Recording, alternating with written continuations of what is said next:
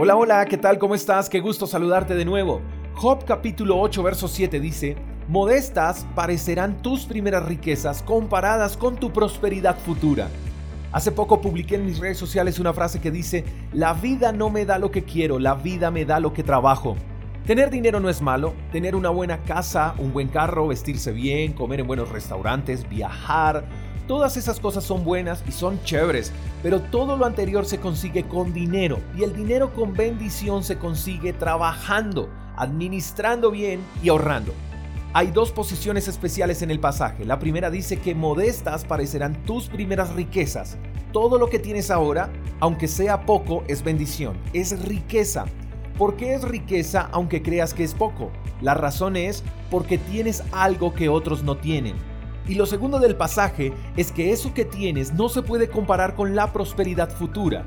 En pocas palabras, no compares lo que tienes con lo que tendrás, porque si confías en que Dios es el mejor proveedor, el dueño de todo y que eres su hijo, entonces sabrás que tu condición actual no define la condición futura que Dios quiere para ti.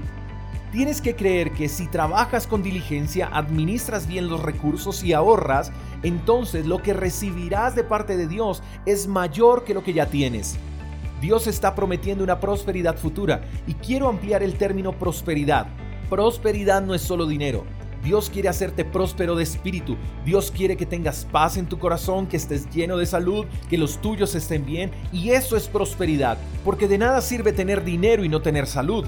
De nada sirve tener una casa grande y lujosa y no tener una familia con la que puedas compartir en esa casa. Quiero que por un momento analices en la prosperidad que tienes y pienses también en la prosperidad que deseas. Eso con lo que sueñas solo puede hacerse realidad si Dios está involucrado en el asunto, porque Él es el único que puede asegurarnos un futuro mejor. Quiero ir terminando con lo siguiente. Hay una vida mejor para ti de la que estás viviendo. Tú puedes decirme, J, lo tengo todo, no me falta nada. Bueno, igual así Dios quiere una vida mejor para ti. Tú me puedes decir, J, yo no tengo trabajo, estoy enfermo, no tengo dinero. Igual Dios también tiene una nueva vida para ti. Creo que la fe es la fuerza que nos motiva a hacer que las cosas ocurran. ¿A qué voy con esto? ¿Quieres una vida mejor? Haz que ocurra.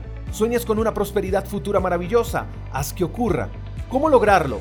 Incluye a Dios en tus planes y todo te saldrá bien. La vida que vives ahora no es la vida que Dios quiere para ti mañana. Él quiere que seas próspero, pero debemos entender que prosperidad sin Dios es fracaso.